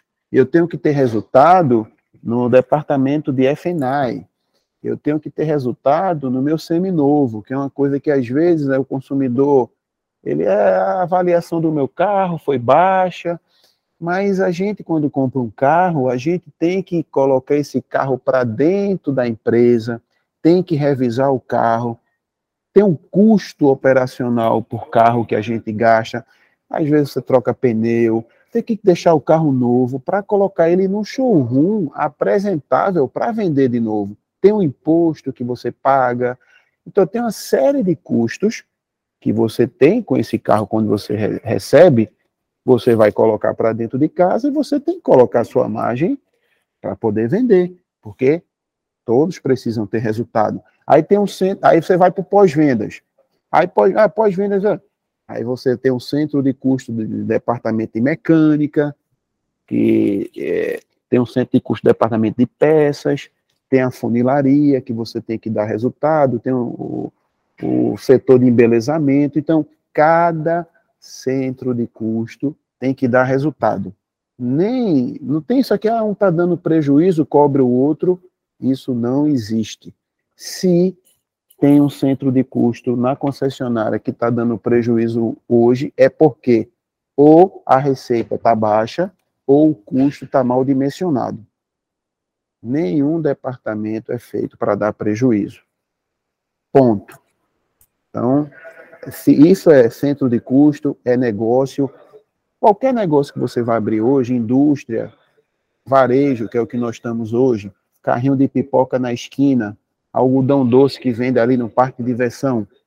Se não tiver pessoas capacitadas no lugar certo, processos bem definidos e tecnologia, você não dá resultado. Esse é o tripé do sucesso de qualquer negócio. Pessoas certas no lugar certo, processos bem definidos e a tecnologia que vai ajudar justamente a você a fazer o quê? O famoso Omnichannel. Essa integração. Porque qual é o objetivo disso aí hoje? É fortalecer o relacionamento com o cliente e promover a retenção. Essa palavra bonita, né? Omnichannel. Então, é, é, isso que, que vocês de tecnologia, Cauê, você que é dessa área, eu acho que tem que escutar mais essa, essa turma experiente que está dentro do negócio para cada vez mais estar tá desenvolvendo plataformas melhores. Eu vou te fazer uma pergunta aqui. Por que o iPhone é um sucesso e o sistema operacional Windows em celular praticamente morreu? Porque o, é o, sistema operacional Windows sensacional, mas complexo de mexer. O iPhone, fácil de mexer. Todo mundo gosta do iPhone, porque é fácil, qualquer um mexe no iPhone. Então, fazendo uma analogia com a questão de uma plataforma hoje para vir para o nosso ramo de concessionário, tem que ser uma coisa simples, que você tenha relatórios on-page, tudo numa página só, a informação, para você olhar, bater o olho e tomar a decisão rápida, diariamente. Porque a velocidade que a gente está no mundo de hoje, eu não posso esperar o mês acabar para tomar uma decisão. Tem que tomar a decisão hoje, no final do dia. Ticket médio baixou. Por que meu ticket médio baixou? Ah, porque ali entrou cinco carros, eu só vendi três alinhamentos, balanceamento. Está baixo a performance. Vamos lá, ver o que foi que aconteceu. Puxa o atendimento do, do consultor técnico. Por quê? Porque o cliente não, não, não comprou alinhamento e balanceamento? Porque isso aí você está vendendo valor. Você tem que vender o alinhamento bastante. Por que tem que vender o alinhamento bastante? Não é para você, é porque é necessário. Porque o cliente, quando sai da loja, Nossas cidades hoje são cheias de buraco, né?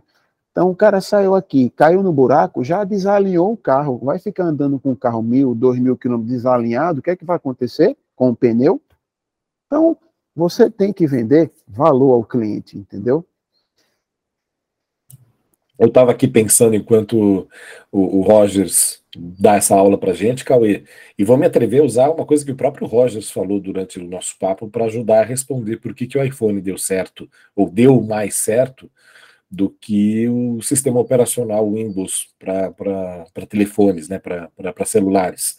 É, porque a Apple, na época em que desenvolveu o iPhone, pensou exatamente como o pessoal que desenvolve soluções em Pernambuco, o time que pensa nas soluções uh, uh, ali no, no, no Recife, na, naquele centro de inovação, em que eles ficam debruçados em problemas que não existem. Né? Isso. Né? O, o, o, iPhone veio para resolver um problema que ninguém sabia que tinha, não é verdade, Rogers? E que de repente a gente não vive sem, ou enfim, o próprio smartphone, para não falarmos exatamente apenas de uma marca específica, né? Mas Isso. o smartphone veio para solucionar um problema que, que não existe e, e, uma coisa que me chama atenção, Rogers, na sua fala até aqui, tem a ver com a, alguns dos problemas que são bastante claros. E um deles, o Cauê já ouviu, nossa, já falamos muito sobre isso aqui no, no, no CCMcast, em relação a plataformas, a sistemas que muitos deles são sistemas legados ou sistemas que não têm necessariamente uma API ou não dialogam entre si e que são pensados ou apenas atendem a uma parte da jornada. Né? É, enquanto que para quem está ali no dia a dia, para quem está ali mergulhado no, nos processos, mundo, o mundo ideal seria que você tivesse ou uma única solução que pudesse uh, fazer ali um sumo, né, um resumo do que você precisa e apresentar isso num dashboard super claro, ou caso não haja essa possibilidade agora, que ao menos você consiga fazer com que esses sistemas dialoguem. Eu não sei o quanto isso faz sentido para você, Rogers, e se tem mais algum desafio, mais algum tipo de mudança no horizonte ou algo aqui daqui para frente que você claramente esteja vendo no seguinte sentido: se não houver nenhum tipo de percepção de que é preciso mudar nesse sentido, as coisas talvez não melhorem no ritmo que a gente gostaria. Olha, tem sim. Eu acho que a gente precisa, e aí vai uma regra de ouro importante. Eu acho que pessoas têm falado muito pouco sobre isso, tá? Eu acho que a gente tem uma geração aí de. É, tem uma geração nova chegando aí, né, antenada, conectada, mas eu fico preocupado, até porque é a questão do conteúdo, né, é pouco. E as redes sociais hoje, tudo deixou tudo muito fácil, a informação para gente hoje, você vai ali, pesquisa no Google, dependendo da fonte onde você pesquisa, você tem tudo. Né? Dificilmente você vai numa livraria, a gente vê livrarias como Livraria Cultura fechando. Né? É, Para você ir. E antigamente, é, eu não sei se vocês se lembram disso, na escola, às vezes, para você ficar de castigo, a turma colocava você na biblioteca, como se fosse um castigo estudar. Né?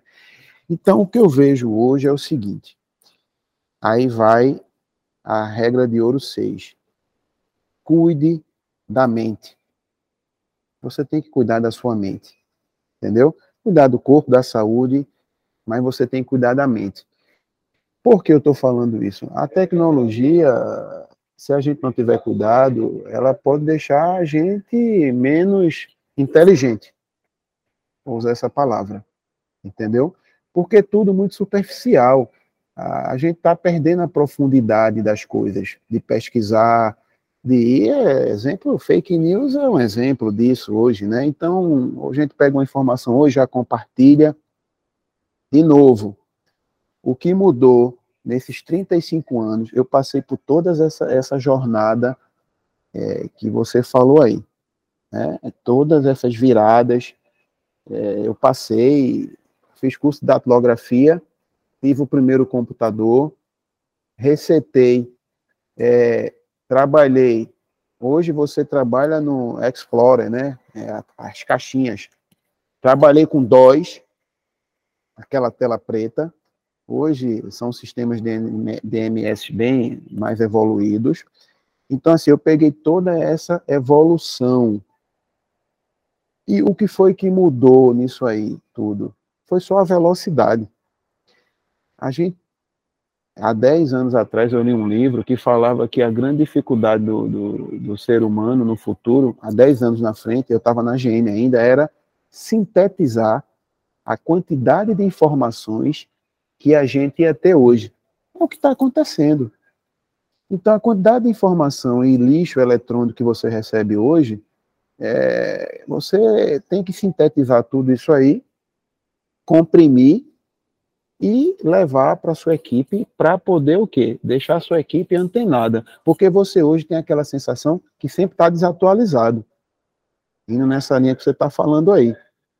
Entendeu? Então, assim, eu acho que a gente tem que parar, pensar um pouco, e nessa velocidade é importante, é, mas tudo é para ontem. É, hoje em dia, tudo você trata em grupo de WhatsApp, e aí vai ficando tudo, condomínio, onde, amigos, e você solta informação. O mundo hoje está muito líquido, né? Você solta uma informação hoje, amanhã já passou, se tu não lê a informação, tu já ficou desatualizado, e aquilo vai, vai, e a gente tem que acompanhar tudo isso aí. De novo, o objetivo desse bate-papo hoje aqui é o quê? Como a gente atender melhor nosso cliente, como a gente usar a tecnologia a nosso favor. De novo, você tem que capacitar as pessoas, treiná-las, remunerar, remunerar elas de forma justa, porque veja bem, eu falo de forma justa porque o que é justo para um não é justo. O que é ganhar bem?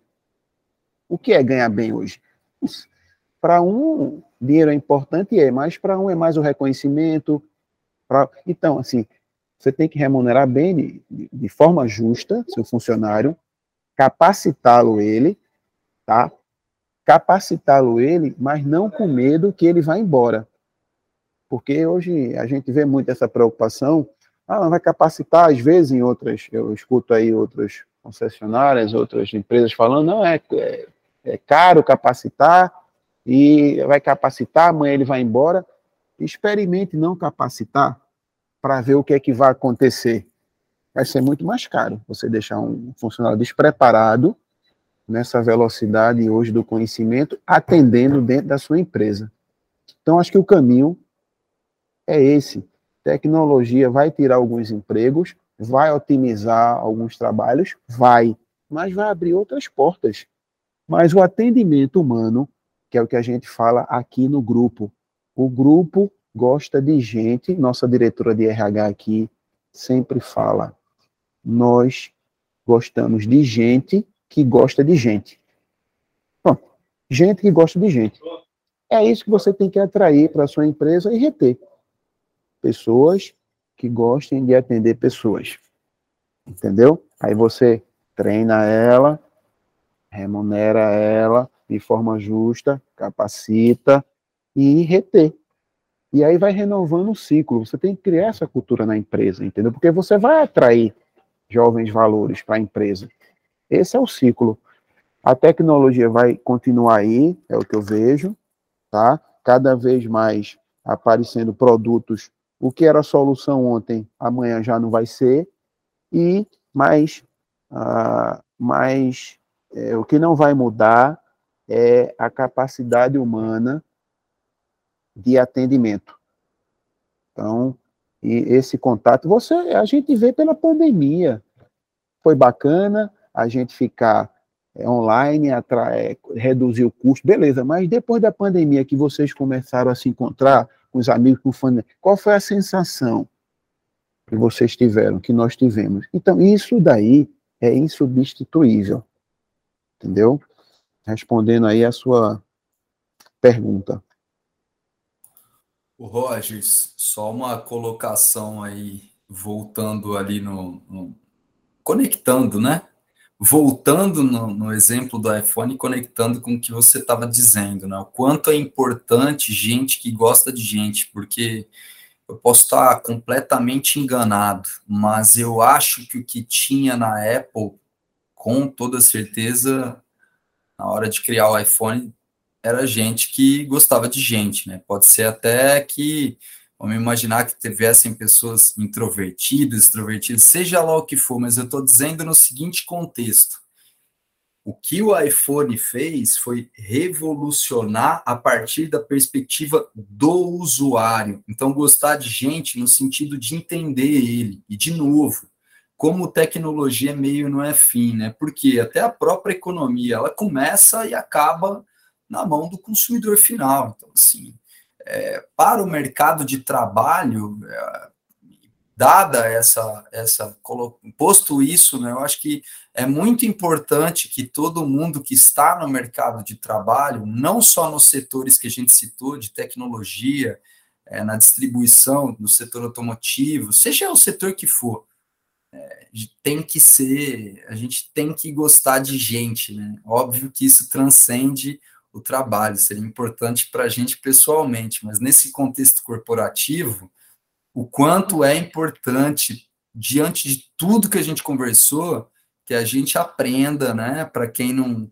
para quem não é muito dessa praia, mas que a gente aprenda a tal das soft skills, que a gente entenda e se interesse cada vez mais por pessoas, porque é ali onde as coisas nascem e também é ali onde elas vão se transformar, né? E a tecnologia, os processos, a administração vem na esteira para fazer com que tudo isso seja seja abraçado da melhor maneira, né? esses novos hábitos que criam novos processos, que por sua vez vão atrás de, de criar novos sistemas e novos dados, né? Talvez seja por isso que várias companhias, hoje você tem que contratar várias empresas diferentes para lidar com a tecnologia no seu negócio, porque cada uma está olhando para uma jornada e cada uma se especifica muito nessa parte da jornada.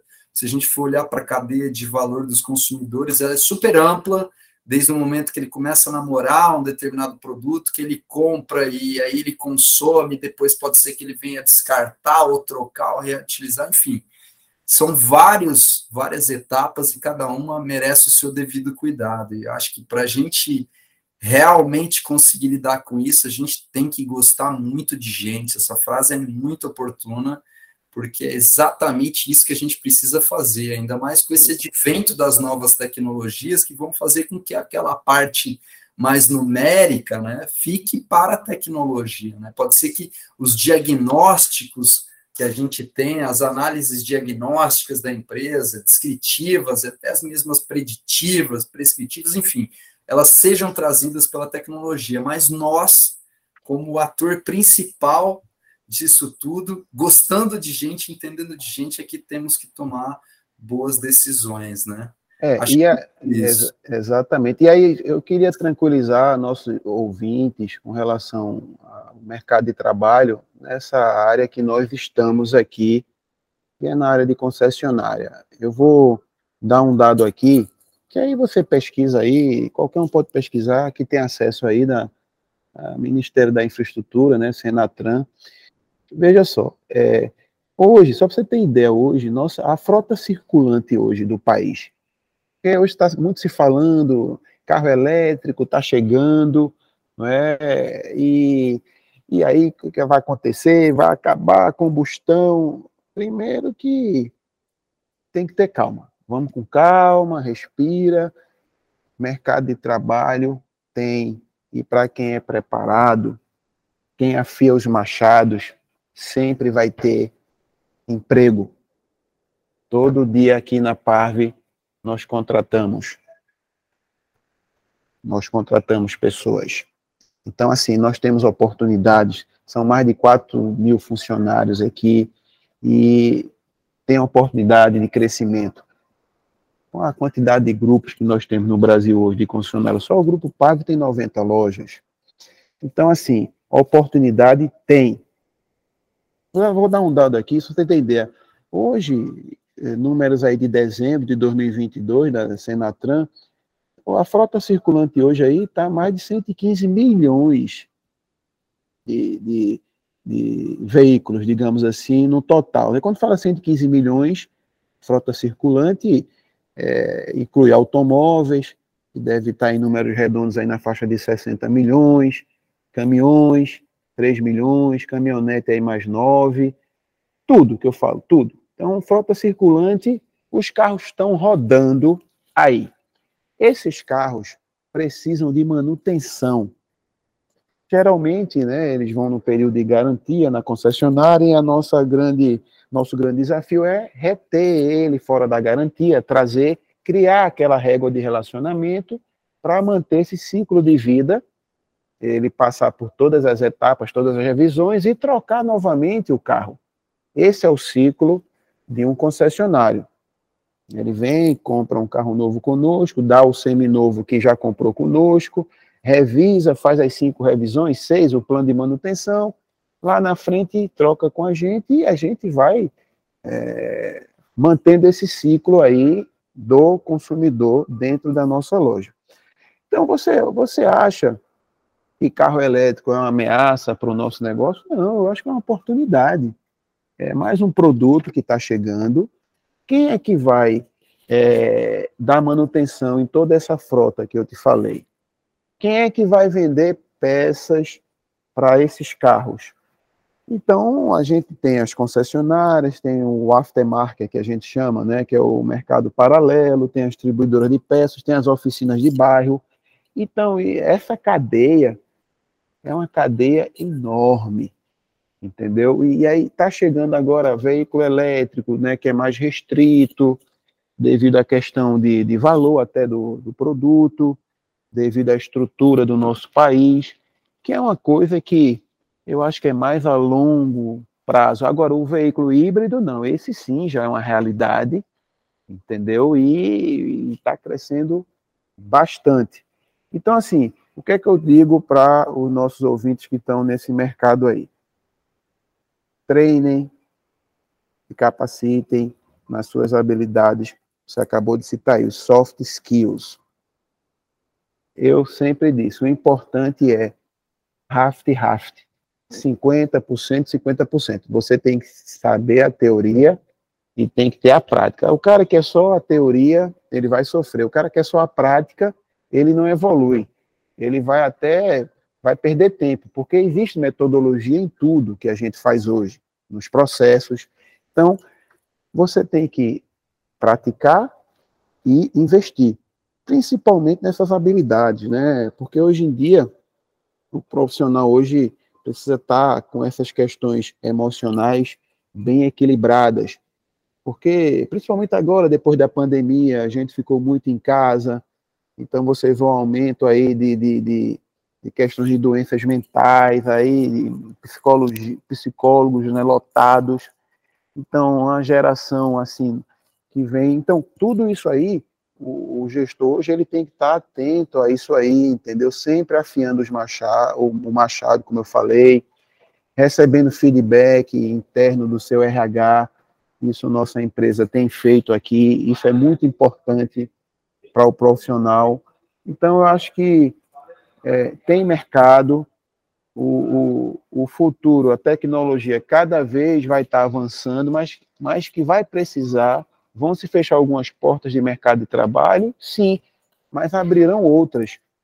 Mas o, o ser humano, o atendimento do ser humano nesse nosso ramo aqui, vai ser essencial. Você vê que algumas montadoras, vou lhe dar outro dado aqui, em 2000, Estamos falando muito em venda atacado, é, B2C, a montadora vendendo direto para o consumidor. A gente vê esse movimento, mas esse movimento não é novo. Há 22 anos atrás, a GM já fazia isso com a venda do Celta. A GM começou a fazer a venda do Celta lá atrás, venda direta talvez uh, nossos ouvintes não lembrem, mas você entrava lá no site da GM comprava um carro, dava uma entrada mínima e dividia em 48 parcelas, venda direta. Evoluiu tal, hoje continua a venda direta, existe, é, o B2C existe, então são ciclos. Veja bem, a única certeza que eu tenho para o futuro é que virão novas revoluções a gente teve lá a revolução, lá, o uso do vapor na produção mecânica, beleza, primeira revolução. Segunda, produção em grande escala, baseado na eletricidade. Depois começamos a programar as máquinas, terceira revolução. E a quarta agora são esses sistemas inteligentes conectados, né?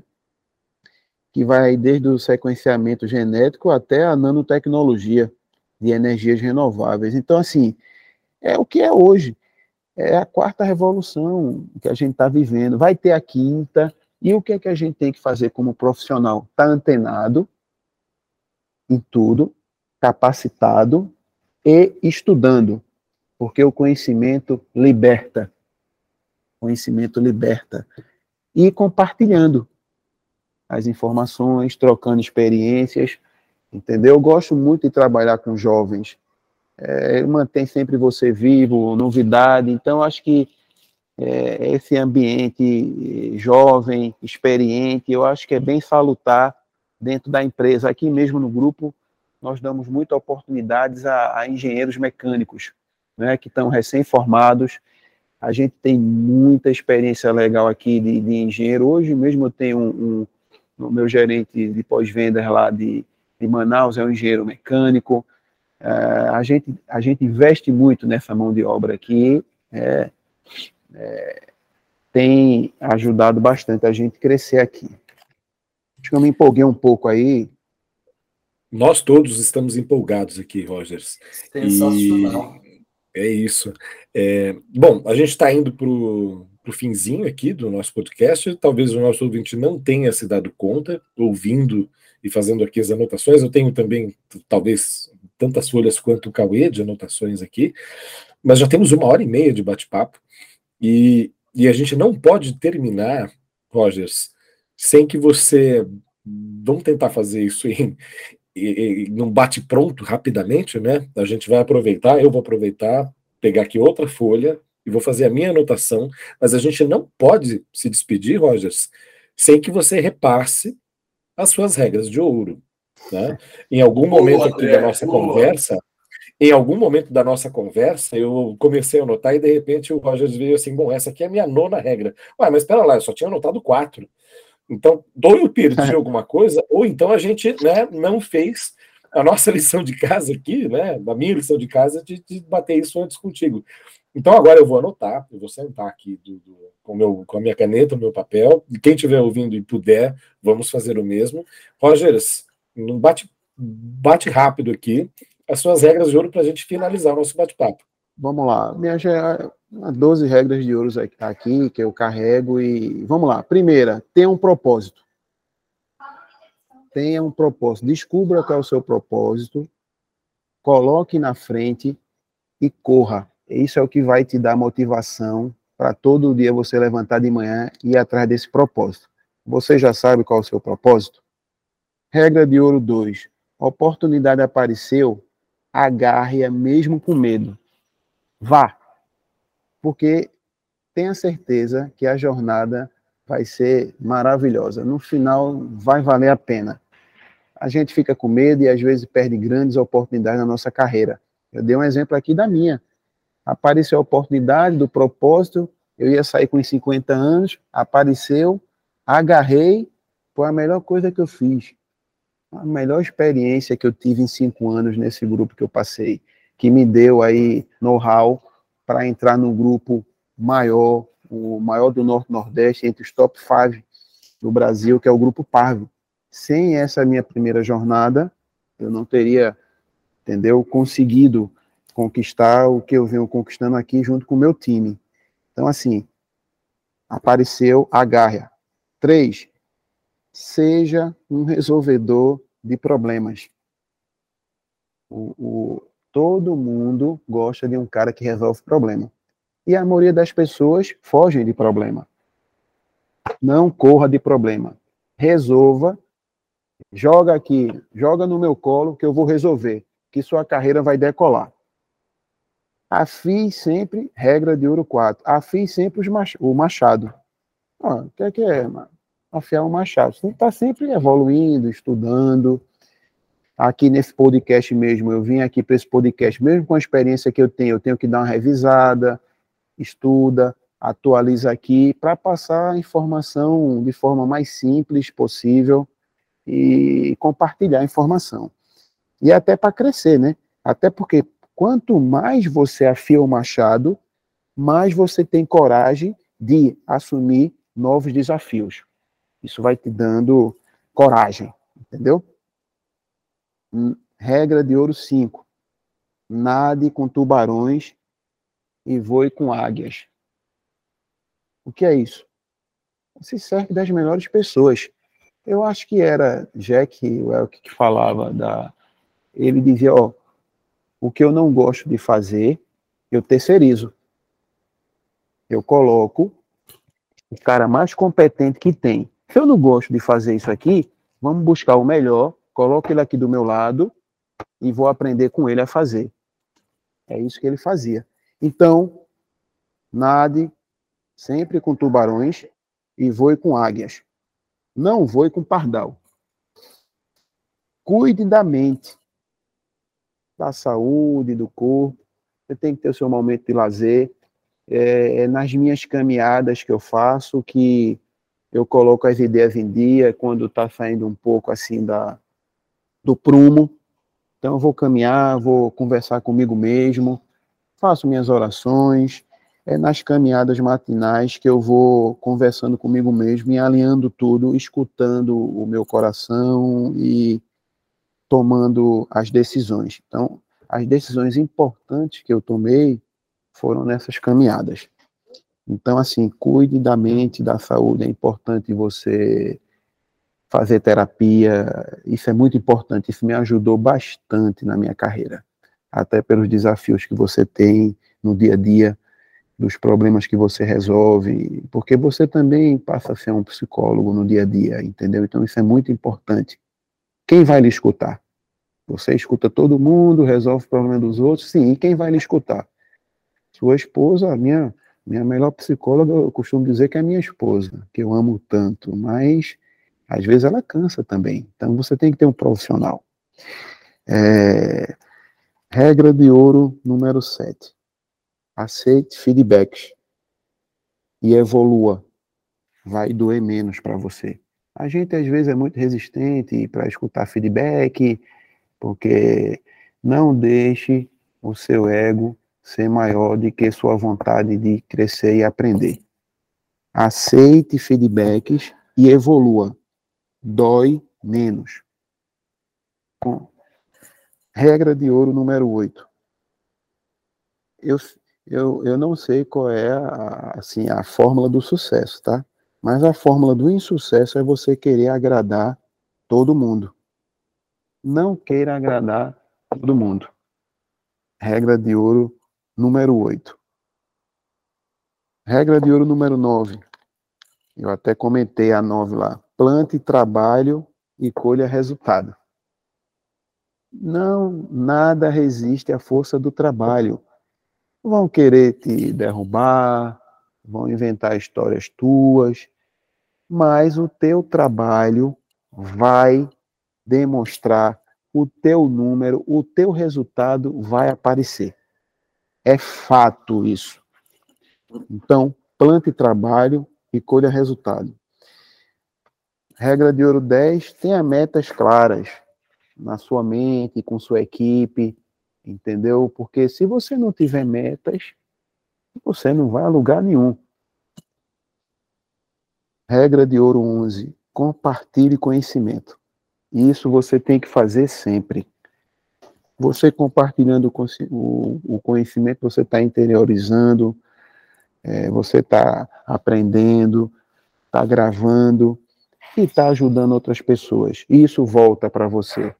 É muito gratificante você escutar de um gestor seu dizer para você que esse tempo que ele ficou comigo foi melhor do que uma faculdade, porque ele aprendeu bastante gestão. Então, assim, isso é gratificante você escutar. E, por último aqui, é, cuide do seu network.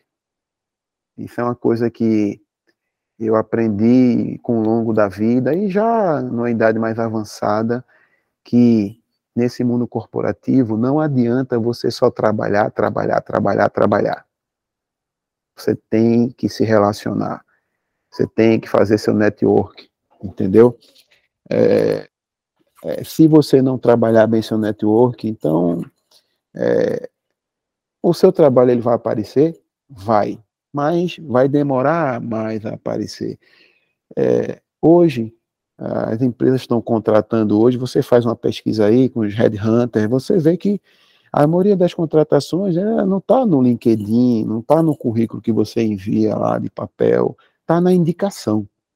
Né? Então, assim, então, cuide da, do seu network, até porque nesse network você troca ideias com, com outros profissionais da sua área qualificados e sempre, sempre faça network com pessoas que de sucesso, que tenham sucesso, entendeu? Porque é aquilo que eu falei, nade com tubarões e voe com águias.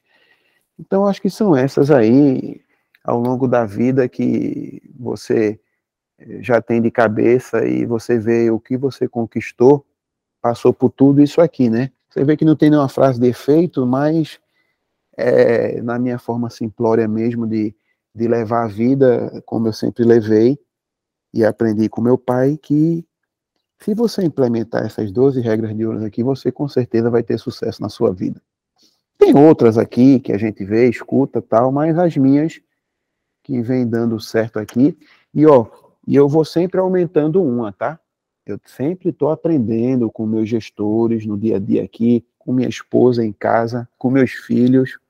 Sempre estou aprendendo. Essa relação ela vai aumentando. E tá mais ou menos pela ordem aqui é, da minha carreira, né? Então, ter um propósito, lembra que eu falei lá no início da nossa conversa? Qual era? Aprender a dirigir. Então, tudo começou por aí. Mas eu Muito acho que é bom. é isso. Queria muito agradecer bom. a vocês aí. É, eu estou muito honrado, tá, em participar desse podcast da, da CCM aí. Fiquei muito feliz em compartilhar. Eu gosto demais disso aqui, de compartilhar informação. É, eu acho que isso é muito gratificante, né? só para mim, para quem escuta também. Peço desculpas aí se eu é, falei demais em alguns momentos, não sei se fui claro, mas estou à disposição aí para esclarecimentos tal. É, fico à vontade. Mas, de verdade, muito obrigado, Cauê, Alexandre e André pela oportunidade aí. É uma honra participar. Rogers, Rogers, foi um, um bate-papo muito rico. Eu anotei muita coisa, não só as regras aqui. Nossa, tive muitas anotações. Cauê, depois a gente precisa trocar as anotações aqui, né? Mas Vamos enfim, fazer isso. É, porque, caramba, aliás, eu tenho, eu tenho que te perguntar, Cauê, você anotou as regras todas e, e, e o que mais você anotou que vale a pena a gente comentar aqui para a gente finalizar? Cara, muita coisa. Eu anotei, desenhei, eu vou trocar algumas coisas contigo, mas eu, eu me sinto bem satisfeito em relação a gente ter conversado e refletido sobre as anotações. Eu, eu ouvi, porque ao, no decorrer das respostas do Rogers, e pelo amor de Deus, hoje não, foi excelente, então não teve nenhum. Tomara que você se bastante aí quando a gente for conversar pessoalmente também. Se for, poxa, desculpa se eu me excedi em alguns momentos, foi ótimo, porque eu me dou por satisfeito que as perguntas que foram surgindo no decorrer da sua construção, todas elas iam sendo respondidas. Eu falei, meu, não preciso nem perguntar, foi ótimo. E algumas colocações que eram aquelas que eu, que eu quis fazer também, das minhas reflexões, eu pude fazer. Então, assim, eu me dou por satisfeito demais, acho que o conteúdo ficou excelente, muito rico. Eu tô, vou para o meu final de semana é, assim, cheio de coisa para pensar, né? E com certeza, acho que não tem mais nada para cobrir por agora. Eu tenho várias anotações que vão me render várias outras reflexões e que eu vou pegar um avião e vou encontrar o Rogers neste ano. Fica aí uma promessa para a gente poder, no mundo dos átomos, aí conversar muito mais sobre os temas que a gente tratou aqui, enfim e mais sobre as regras de ouro aí, que além delas eu, eu anotei algumas outras coisas que a gente, como eu coloquei, acabou cobrindo aí, mas a gente vai precisar dar corpo. Acho que talvez tenha um parte 2. A honra foi nossa, é, assim, eu, eu falo em nome da CCM, do CCMcast, foi uma, uma honra, é, está sendo, né? Uma honra muito grande, foi um conteúdo muito rico, muitas reflexões, enfim Nós é que agradecemos imensamente, agradeço também ao André e ao Alexandre aí, foi excelente. Muito obrigado, Rogers. E eu, eu posso te falar, responder com bem tranquilidade, obrigado aí, que você, bom que vocês gostaram, mas é porque isso tudo foi feito aqui com paixão, com coração. Eu sou esse cara transparente, simples, quem me conhece no dia a dia sabe como é. Então, assim, quando você faz com paixão, com coração, aí tudo vira. É aquela questão, né, do bolo que você vai fazer em casa, aquele feijão que faz com carinho, que fica gostoso, é com amor. Quando você faz com amor e com paixão, acho que tudo fica bacana. Obrigado, viu, pessoal? Muito legal. Agradecendo aqui ao Rogers, ao Cauê e a você, o 20, que ficou conosco até o final, ouviu até o finzinho aqui desse bate-papo. Não se esqueça de procurar pela CCM Tecnologia no LinkedIn, vá lá, faça o seu networking, adicione Cauê, adicione a mim, adicione Rogers, tanto para conversar conosco, para comentar o que achou dessa conversa, e também, evidentemente, para não perder nenhum dos próximos episódios, ou mesmo os episódios anteriores. A propósito, aproveite, assine o CCMcast na sua plataforma de áudio favorita, assim você se sente sempre atualizado, não tem a sensação que o Rogers nos trouxe aqui, que alguns colegas apresentam lá, que é o Fear of Missing Out, né, o FOMO, você continua atualizado e continua acompanhando os nossos papos sobre tecnologia né, nesta e nas próximas edições. Um grande abraço para você e até o próximo episódio.